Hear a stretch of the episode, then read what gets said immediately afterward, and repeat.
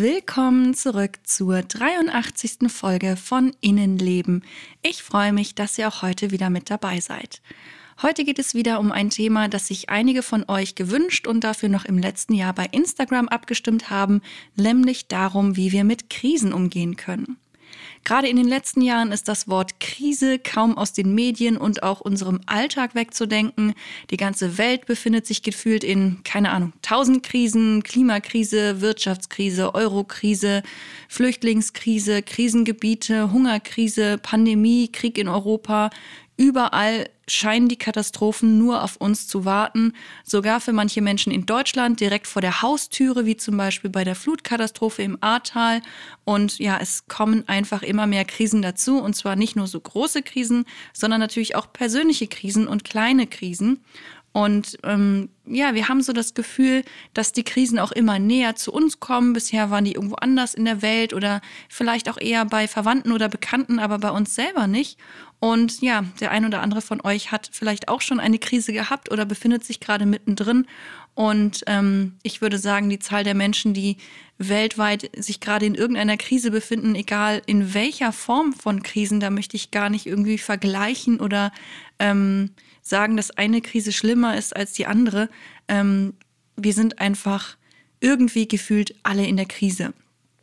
Ich werde in diesem Podcast aber nicht über aktuelle Krisen in der Welt sprechen, denn davon habe ich ehrlich gesagt zu wenig Ahnung und überlasse lieber anderen das Wort, wenn es um konkrete Probleme in der Welt geht. In diesem Podcast geht es mir natürlich um psychische oder emotionale Krisen. Diese können natürlich durch bedrohliche Situationen im Außen ausgelöst oder mit ausgelöst werden, aber persönliche Krisen können auch schon ganz ohne Kriege oder Hungersnöte entstehen. Die Gründe für die Entstehung sind extrem individuell, daher möchte ich das heute gar nicht zum Thema machen. Vielmehr möchte ich darüber sprechen, was wir tun können, wenn wir uns in einer Krise befinden. Das scheint nämlich einige von euch zu interessieren, denn bei einer Umfrage auf Instagram im letzten Jahr haben sich 91 Prozent für das Thema Umgang mit Krisen entschieden und voilà, hier kommt jetzt die Folge zum Thema. Also los geht's. Innenleben der Psychologie-Podcast für alle, die auch mal hinter die Fassade schauen möchten. Ich bin Julia und ich möchte über psychische Erkrankungen aufklären, Berührungsängste auflösen, zum Nachdenken anregen, euch praktische Tipps geben und vor allem eins, Mut machen. Fühlt euch herzlich eingeladen zu einem weiteren Streifzug in unser Innenleben.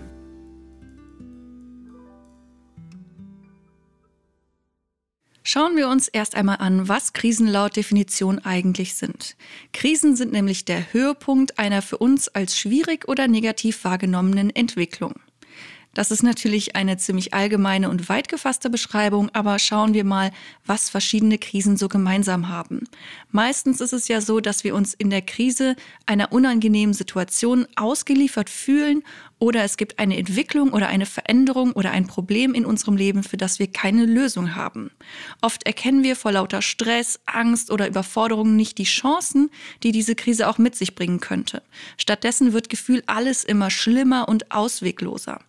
Uns fehlt eine positive Perspektive, ein Lichtblick, irgendwas Positives, aber wir sind kaum in der Lage, noch etwas Positives zu sehen. Kein Wunder, wir sind viel zu beschäftigt mit den Gedanken und Gefühlen, die meistens nicht besonders angenehm sind, wenn wir uns in einer Krise befinden. Dabei ist es eigentlich normal, dass wir in Krisen geraten. Schließlich gibt es ganz unterschiedliche Krisen im Leben, sehr einschneidende, große, aber auch kleinere. Man könnte sie so ein bisschen unterteilen in körperliche Krisen, also ausgelöst durch Krankheiten oder einfach den Alterungsprozess. Dann gibt es natürlich psychische Krisen, vielleicht Identitätskrisen oder Sinnkrisen oder vielleicht auch so eine Mischung aus ja, emotionalen Krisen oder eben auch psychischen Erkrankungen, die zusammenkommen können. Dann gibt es natürlich Beziehungskrisen, also wenn wir Probleme haben, vielleicht mit unserer Familie oder ähm, es gibt eine Trennung vom Partner oder der Partnerin oder Streit mit Freunden, das könnten Beziehungskrisen sein. Berufliche Krisen gibt es natürlich durch Kündigungen oder Veränderungen am Arbeitsplatz. Gesellschaftliche Krisen, wie zum Beispiel die Corona-Krise, würde ich jetzt so mit dazu zählen, wo es eben große Veränderungen in der Gesellschaft gibt. Aber Und das hat mich selber auch ein bisschen verwundert, aber es macht irgendwie Sinn. Es gibt auch technologische Krisen. Also wenn durch die technischen Veränderungen, die es ja immer mehr gibt, ähm, auch komplexere Anforderungen auf uns zukommen. Also ich kenne das tatsächlich auch in meinem privaten Freundes- und Bekanntenkreis, dass es da Menschen gibt, die nicht damit zurechtkommen, dass sie jetzt plötzlich mit einem Smartphone klarkommen müssen oder bei der Arbeit viel mehr mit dem PC oder mit dem Internet irgendwie arbeiten müssen. Und das kann natürlich auch zu Krisen führen. Was eigentlich alle Krisen gemeinsam haben, ist, dass etwas Stabilisierendes wegfällt. Also zum Beispiel der Job oder wichtige Menschen oder auch Ressourcen, die wir haben. Oder das Gefühl der Sicherheit oder vielleicht auch irgendwelche eigenen Fähigkeiten oder Handlungsmöglichkeiten oder schlicht und einfach die Hoffnung, die uns fehlt. Erste Reaktionen auf Krisen sind oft Verleugnung, also das kann ja gar nicht sein, weil keine Krise kommt ja irgendwie gelegen oder passt gerade und viele Menschen sind dann so, ach, was nicht sein darf, das kann auch nicht sein und machen die Augen zu und versuchen das zu verdrängen oder zu verleugnen eben. Ähm, es kann aber auch sein, dass wir auf eine Krise mit blindem Aktivismus reagieren, also dass wir das Gefühl haben, ich muss nur hart genug arbeiten zum Beispiel oder irgendwas tun und ganz viel tun und ganz fleißig sein, dann wird alles gut. Beides hilft leider eher weniger. Oft müssen wir neue Strategien entwickeln, um mit Veränderungen umgehen zu können. Aber gerade die Angst blockiert uns oft, dass wir eben nicht flexibel handeln oder in Ruhe nachdenken können.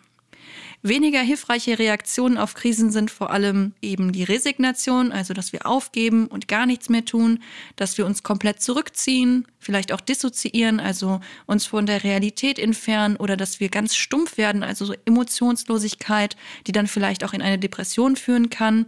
Selbstvorwürfe und Schuldgefühle ähm, sind auch nicht gerade hilfreich. Die können ja auch zu Grübeleien und immer weniger Selbstwertgefühl und eben am Ende auch zu einer Depression führen.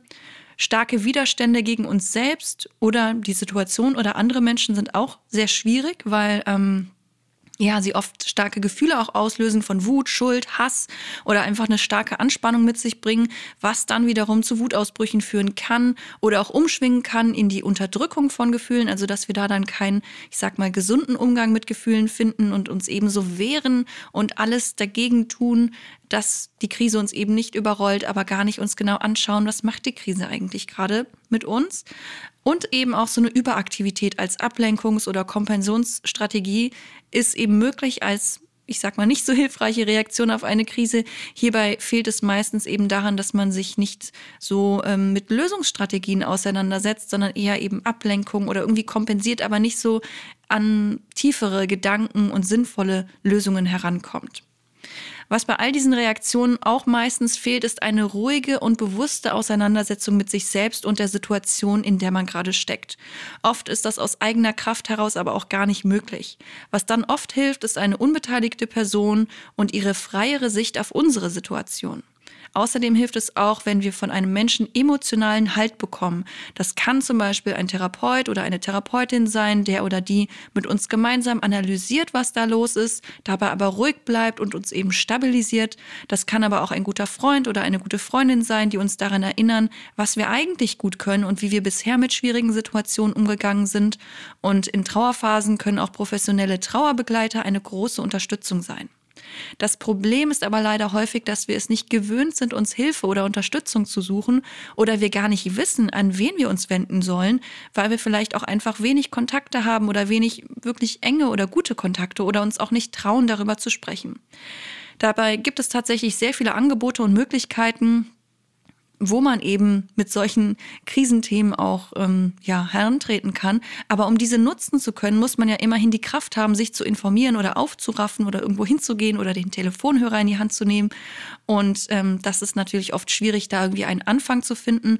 Und ja, ich hoffe, ich kann vielleicht mit dieser Folge so ein bisschen dabei unterstützen, indem meine Ideen oder Tipps für den Umgang mit Krisen euch vielleicht ein bisschen stabilisieren können oder eben so den Anfang zumindest bilden können, dass ihr dann doch so in der Lage seid, euch Hilfe und Unterstützung zu holen.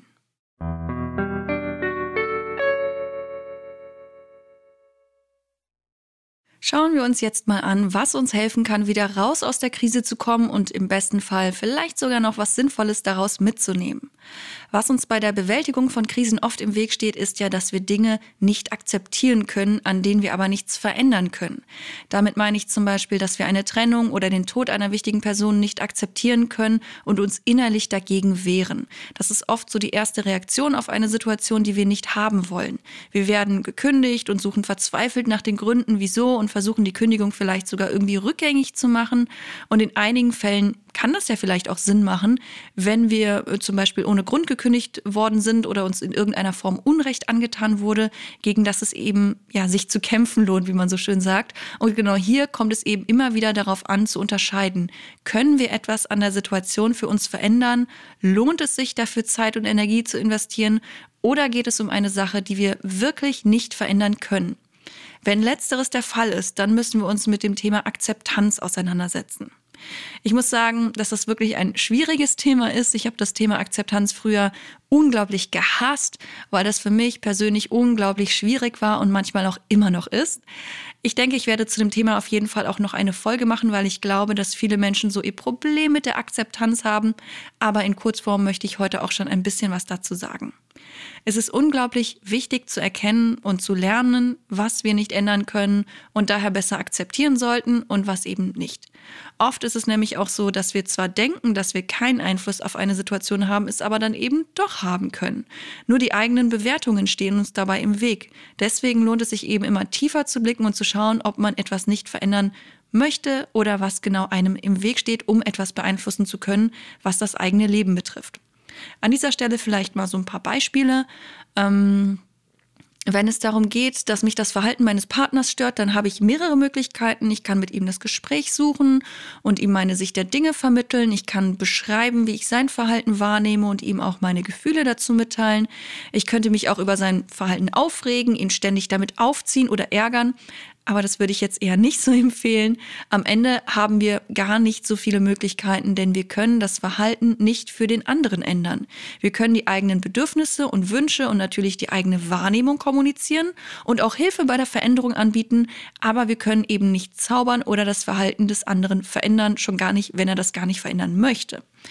Das muss er eben selbst tun, wenn er es eben möchte. Auf der anderen Seite unserer Möglichkeiten steht dann nur noch, wie wir mit der Situation und eben mit seinen Verhaltensweisen umgehen können. Können und wollen wir damit leben? Können wir das akzeptieren oder wollen wir auf Abstand gehen oder uns sogar trennen? Das trifft übrigens auch auf Familienmitglieder zu, wobei hier ja oftmals noch Abhängigkeiten im Weg stehen. Wenn man mit der eigenen Mutter und ihrem Verhalten zum Beispiel nicht zurechtkommt und sich damit auch nicht arrangieren kann oder möchte, dann ist es natürlich schwierig, sich davon zu distanzieren und vielleicht auch auszuziehen, wenn man eben noch zu Hause wohnt und kein eigenes Geld verdient. Wobei auch hier gibt es natürlich Möglichkeiten, die man oft vergisst. Es lohnt sich immer zu erkunden, was man wirklich alles für Möglichkeiten hat, auch wenn die auf den ersten Blick vielleicht sehr anstrengend sind oder nicht machbar erscheinen oder unpassend wirken. Manchmal müssen wir dann eben abwägen, wie wichtig uns eine Veränderung ist und was wir dafür bereit sind, Unangenehmes in Kauf zu nehmen. Es ist aber immer hilfreich, sich dessen bewusst zu sein, denn es kann ja auch eine Entscheidung sein zu sagen, dass man sich vielleicht doch noch nicht trennen will, weil beim Partner oder der Partnerin doch die positiven Eigenschaften und Verhaltensweisen überwiegen und vielleicht ist man dafür noch bereit, auch das Schwierige oder Unangenehme in Kauf zu nehmen. Wenn man weiß, wofür man etwas tut und was die Alternativen sind, ist es oftmals leichter, etwas zu akzeptieren. Zumal man dann auch weiß, was man für Optionen hat, sollte sich die Situation verschlimmern. Man behält das Gefühl der Selbstwirksamkeit, also das Gefühl, dass man an einer Situation ja ähm, etwas ändern kann, dass man nicht ausgeliefert ist, sondern eben mehrere Optionen hat. Auch wenn die vielleicht unangenehm sind oder mühsam, aber wir haben immerhin die Wahl. Ganz wichtig finde ich übrigens auch noch, dass wir unsere Ansprüche von wichtigen Grundbedürfnissen unterscheiden lernen. Oft sind wir eher so von Ängsten getrieben, zum Beispiel, was andere über uns denken könnten, wenn wir dies oder das tun. Aber was wir wirklich wollen und jetzt gerade brauchen, geht dabei oft unter. Der innere Kritiker ist manchmal lauter als unseren unsere wahren Bedürfnisse, die wir hier und da gar nicht so bemerken oder missachten.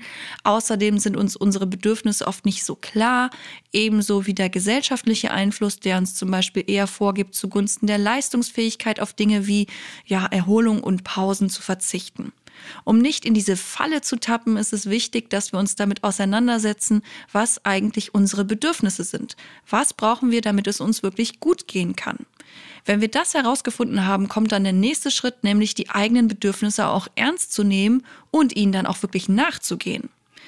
Ich kann aus eigener Erfahrung sagen, dass das beides wirklich einen großen Unterschied macht. Seitdem ich mich selbst und meine Bedürfnisse immer besser kenne und sie auch anderen Menschen mitteile, hat sich vieles für mich verbessert. Ich weiß, was ich brauche und weiß, was ich will. Und dadurch kann ich auch viel besser Entscheidungen treffen und eben auch entscheiden, was ich vielleicht in Kauf nehmen möchte, was ich verändern möchte oder wo ich mich abgrenzen möchte. Schwieriger wird es natürlich, wenn wir eben nicht die Wahl haben, zum Beispiel wenn wir eine Krankheit haben, die wir nicht haben wollen oder wenn jemand uns verlässt und keinen Kontakt mehr haben möchte. Das sind dann Situationen, wo wir zwar schauen können, wie wir damit umgehen, aber die Tatsache an sich, dass wir zum Beispiel krank sind oder verlassen worden sind, das können wir nicht einfach ungeschehen machen. Und genau in solchen Momenten ist Akzeptanz eine ganz wichtige Sache. Lassen sich wichtige Wünsche oder Bedürfnisse nicht erfüllen, weil dies nicht in unserer Hand liegt, ist auch hier Akzeptanz oder in einigen Fällen eben auch erstmal Trauer angesagt. Zu trauern gibt uns nämlich die Möglichkeit, Verluste oder begrenzte Möglichkeiten zu bewältigen und eben zu akzeptieren. Trauerarbeit ist unglaublich wichtig, auch wenn das ja leider mal wieder in der Gesellschaft eher unerwünscht ist, weil nach Schicksalsschlägen sollen wir möglichst schnell wieder und ohne Einschränkungen auch wieder funktionieren. Dabei ist es eigentlich total wichtig, sich Zeit zu nehmen, um solche Schicksalsschläge oder solche Dinge, die eben passieren, anzunehmen, um zu trauern und sich mit den eigenen Gefühlen auseinanderzusetzen. Wer etwas annimmt oder akzeptiert, kann danach auch wieder ins Handeln kommen und das verändern, was eben in unserer Macht steht. Und wenn wir dabei Schwierigkeiten haben und Unterstützung bei diesem Prozess brauchen, sollten wir auch das tun. Freunde, Verwandte, Bekannte, Familienangehörige, aber auch Trauerbegleiterinnen, Therapeuten, Ärztinnen oder Sozialarbeiter können dabei zum Beispiel helfen, indem sie Halt geben, mit einem sprechen oder vielleicht auch einfach nur zuhören. Manche Menschen finden auch in spirituellen Kreisen Rückhalt und Unterstützung. Da darf jeder Mensch natürlich seinen eigenen, individuell passenden Weg finden.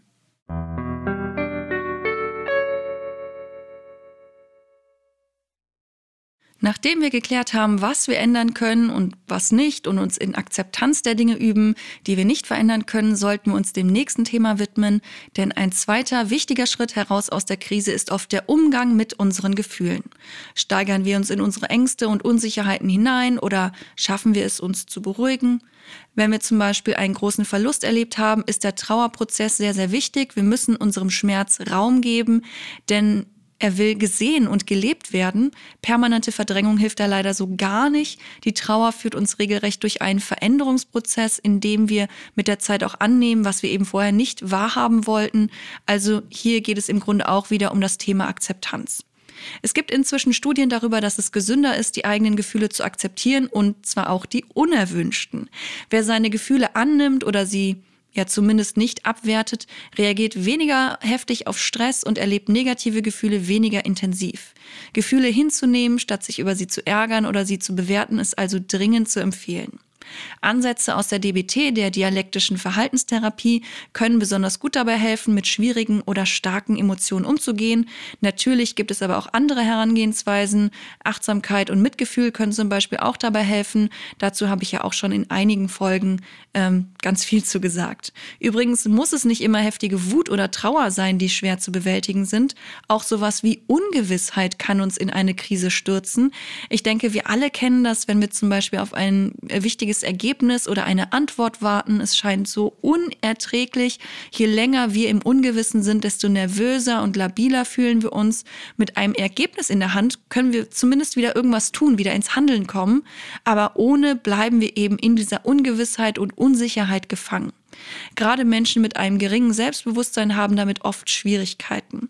Oft haben wir das Gefühl, gar nichts gegen die Ungewissheit und das bange Warten tun zu können.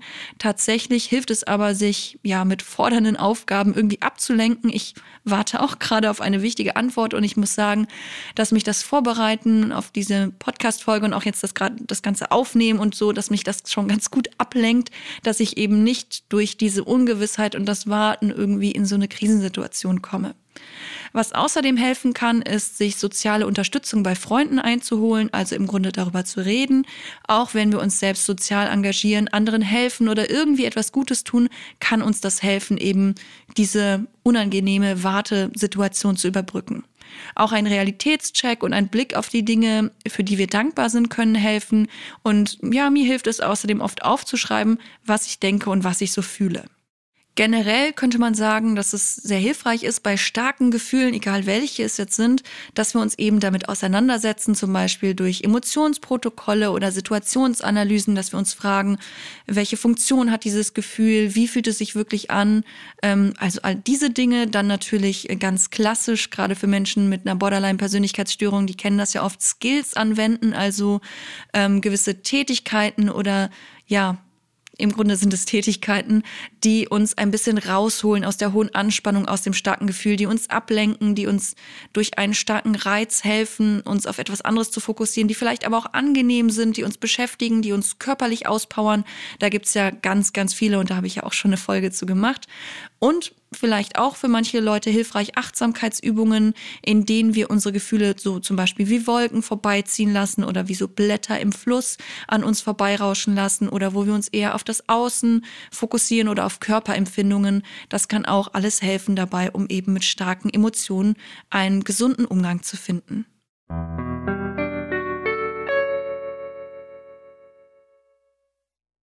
Ein dritter wichtiger Schritt heraus aus der Krise ist es, trotz allem gut für uns zu sorgen. Oft geht das ja so ein bisschen unter, keine Zeit, keine Energie. Dabei ist es gerade in einer Krise unglaublich wichtig, dass wir uns gut um uns kümmern. Das Stichwort ist hier also Selbstfürsorge. Aber was bedeutet das eigentlich? Ich denke, die meisten von uns kennen so typische Tipps oder einfach die Empfehlung, Selbstfürsorge zu betreiben. Leider ist es deshalb gar nicht so einfach, denn was für den einen Menschen total super ist, passt für jemand anderen so gar nicht.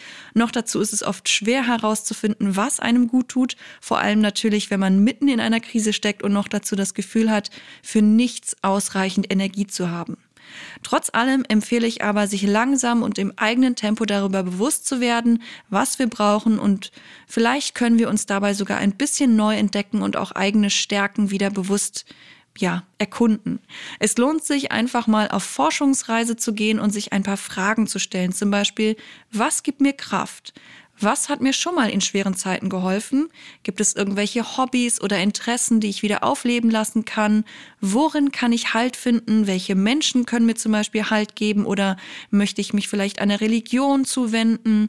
Was kann ich mit meinem Körper angenehmes machen oder meinem Körper angenehmes verschaffen? Tut mir zum Beispiel ein Fußbad gut oder möchte ich häufiger darauf achten, mich einzucremen, mich zu pflegen? Fehlt es mir vielleicht an Kontakten oder an zwischenmenschlichem Austausch? Mit wem möchte ich vielleicht wieder Kontakt aufnehmen und wo möchte ich nach neuen Kontakten schauen, wenn ich das Gefühl habe, dass mir einfach nur welche fehlen. Und vielleicht auch so Fragestellungen wie, tut es mir gut, in der Natur, Natur zu sein?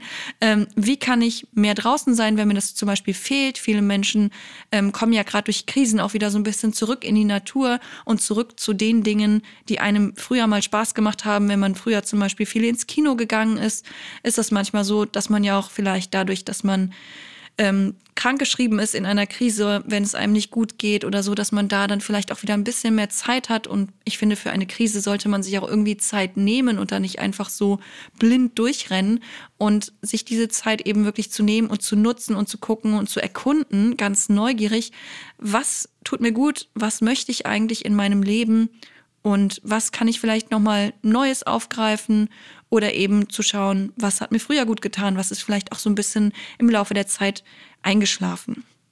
Das sind jetzt natürlich nur so ein paar Ideen und Ansätze. Weiteres findet ihr in Folge 17 meines Podcasts. Da habe ich mich nämlich ausführlicher mit der Selbstfürsorge beschäftigt. Was ich gerade in Krisen aber noch wichtig finde, ist ein fürsorglicher Umgang mit den eigenen Gedanken und Worten.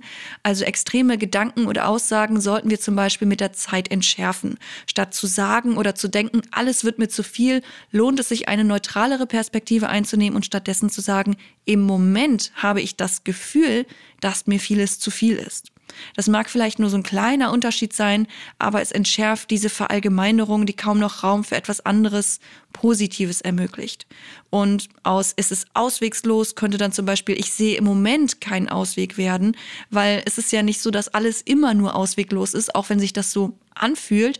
Aber in dem Moment, wo es sich so anfühlt, ist es halt so. Im Moment fühle ich das so. Das heißt aber nicht, dass es immer so sein wird. Was ich außerdem sehr hilfreich finde, ist aus einem Ich muss ein Ich möchte zu machen und sich dabei bewusst zu werden, warum wir eigentlich was tun. Vieles müssen wir nämlich eigentlich gar nicht. Wir haben nur das Gefühl, dass wir etwas müssen. Zum Beispiel, ähm, keine Ahnung, ganz banal, ich muss den Müll rausbringen. Im Grunde muss ich das eigentlich. Niemand zwingt mich, also mich jetzt zum Beispiel nicht. Ich hoffe, dass euch auch niemand zwingt, sondern eher freundlich darum bittet. Aber ähm, bei mir selber ist es zum Beispiel so, ich möchte auch den Müll rausbringen, auch wenn ich nicht immer Lust darauf habe. Aber ich möchte den Müll rausbringen, damit es in meiner Wohnung nicht anfängt zu stinken. Ich mache das eigentlich für mich. Und ja, schon das Müll rausbringen kann dann auch eine Form der Selbstfürsorge sein, auch wenn es erstmal ein bisschen Energie braucht und Überwindung, aufzustehen, den Müll zu nehmen, rauszugehen, den in den Mülleimer zu schmeißen und zurückzugehen. Vielleicht ist es draußen sogar noch kalt, aber ich mache das eigentlich für mich und schon fühlt es sich irgendwie besser an. Ein weiterer kleiner Trick ist es, aus einem Aber ein Und zu machen. Aus Ich möchte ja den Müll rausbringen, aber ich bin zu müde, kann dann zum Beispiel ein Ich möchte den Müll rausbringen und ich werde es versuchen werden.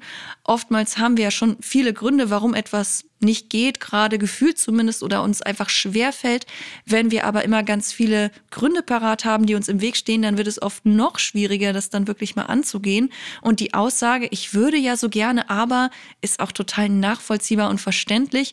Und manchmal ähm, können wir auch vielleicht gerade nicht, aber wir sollten uns das Schwierige nicht selbst noch schwerer machen.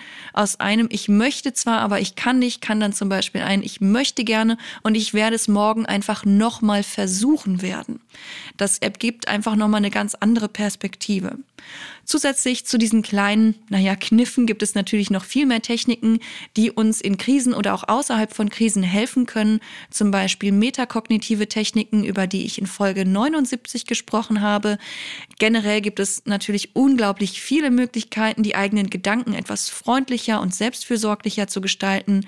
Zum Beispiel können wir neutralere Perspektiven einnehmen, eigene Denkfehler und Glaubenssätze überprüfen, uns anschauen, was die beste Freundin uns vielleicht für einen Rat geben würde und und so weiter. Auch zu schauen, worauf wir im Moment unseren Fokus legen, kann sehr hilfreich sein. Oft nehmen wir nämlich leider besonders die negativen Dinge wahr und übersehen die kleineren, angenehmen oder positiven Dinge. Ich finde es nicht hilfreich, krampfhaft nach Positiven zu suchen, wenn das einfach gerade nicht geht. Da bin ich jetzt nicht so der Fan von. Aber immer mal wieder zu versuchen, in all dem Grau etwas Buntes zu sehen, kann mit der Zeit schon sehr helfen.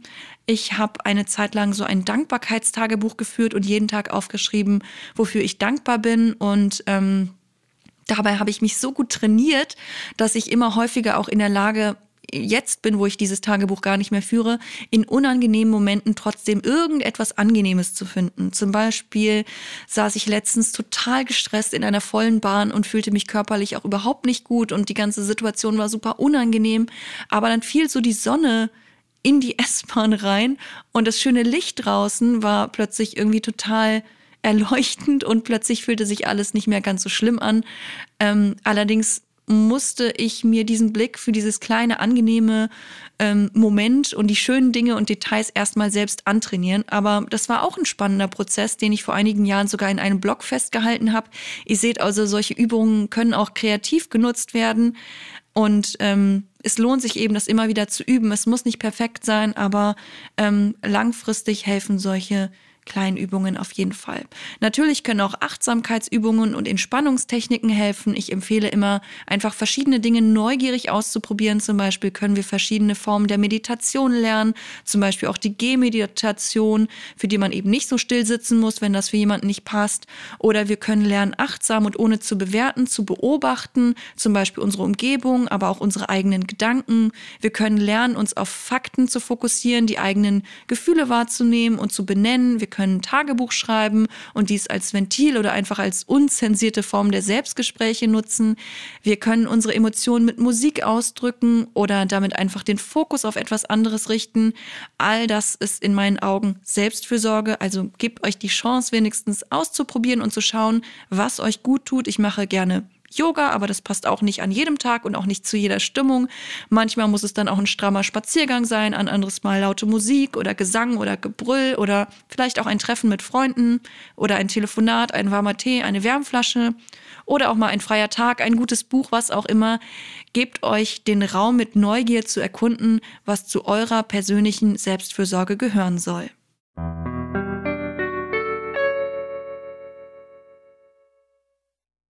Ich finde es immer ein bisschen schwierig, wenn im Zusammenhang mit Krisen von Chancen gesprochen wird. Menschen, die gerade mitten in der Krise stecken, wenn man denen erzählt, dass sie die Krise als Chance betrachten sollen, finde ich das oftmals ein bisschen unangemessen, weil meistens wünschen sich die Betroffenen nämlich erst einmal gar keine Lösung oder Handlungsvorschläge, sondern Verständnis und ein offenes Ohr, das nicht direkt Lösungen aufdrängt, sondern erst einmal einfach nur zuhört.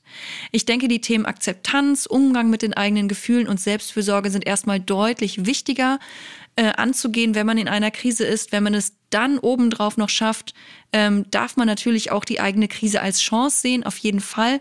Oft ist es ja auch einfach so, dass man im Laufe der Zeit oder auch rückwirkend, rückwirkend betrachtet die eigene Krise als große Chance und Entwicklungsmöglichkeit sehen kann.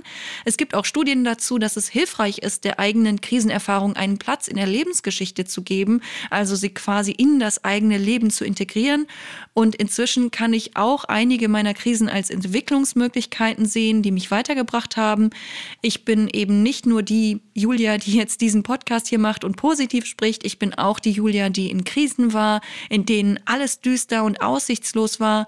Das eine schließt das andere nicht aus. Und was ich aus meinen Erfahrungen besonders Wertvolles mitgenommen habe, ist, dass ich mir sagen kann, ich bin immer noch da trotz allem. Ich habe vieles durchgemacht, sicher nicht alles richtig gemacht, aber ich bin noch da. Und was soll noch kommen nach all dem Schmerz und der Verzweiflung? Ich habe schon so viel durch und ich werde auch noch weitere schwierige Zeiten hinter mich bringen. Ich bin bisher nicht komplett zerbrochen. Ich bin hier und da mehr oder weniger geheilt irgendwie, wenn man das so sagen kann, oder ein bisschen mehr genesen. Manches brauchte mehr Zeit, anderes weniger und an manchem arbeite ich auch noch, aber irgendwie geht es immer weiter. Und dieses Gefühl, dass man sich das selber sagen kann, das ist schon eine riesig große Entwicklung, die ich ohne meine Krisen wahrscheinlich nicht gehabt hätte. Krisen können also, müssen aber nicht Chancen sein. Krisen können Veränderung bringen, Sie können uns vor Augen führen, was bisher vielleicht nicht so gut lief. Sie können uns zu kreativen Ideen verhelfen. Sie können uns fordern, aber dadurch auch unsere Stärken zeigen. Sie können uns vor Augen führen, was wir uns eigentlich für unser Leben wünschen. Sie halten uns vielleicht lebendig, machen das Leben vielleicht auch ein bisschen spannender und sie können uns auch zusammenschweißen mit anderen Menschen. Aber ich finde, es ist wichtig, nicht zu vergessen, dass wenn das bei unserer Krise nicht so war, dann sind wir nicht irgendwie Versager oder so, sondern es ist eben so, dass nicht jede Krise einfach nur eine, eine, bessere Veränderung mit sich bringt. Wir können auch an Krisen zerbrechen oder traumatisiert werden oder krank werden. Ich finde, es ist wichtig, das realistisch zu sehen. Es ist toll, wenn wir es schaffen, Krisen für uns zu nutzen und gestärkt daraus hervorzugehen. Aber das kann natürlich auch anders laufen und ich finde es wichtig, dass man deswegen nicht jedem Mensch sofort aufdrückt, ach was, du bist gerade in einer Krise, ja, da wirst du ja gestärkt daraus hervorgehen.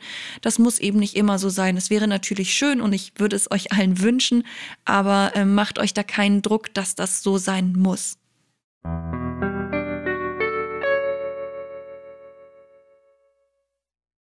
So, ihr Lieben, das war's für heute. Ich hoffe natürlich, dass ihr euch gerade nicht in einer Krise befindet, aber wenn doch, dann bringen euch vielleicht ein paar meiner Ideen etwas weiter oder erleichtern zumindest den Weg durch die schwierigen Zeiten.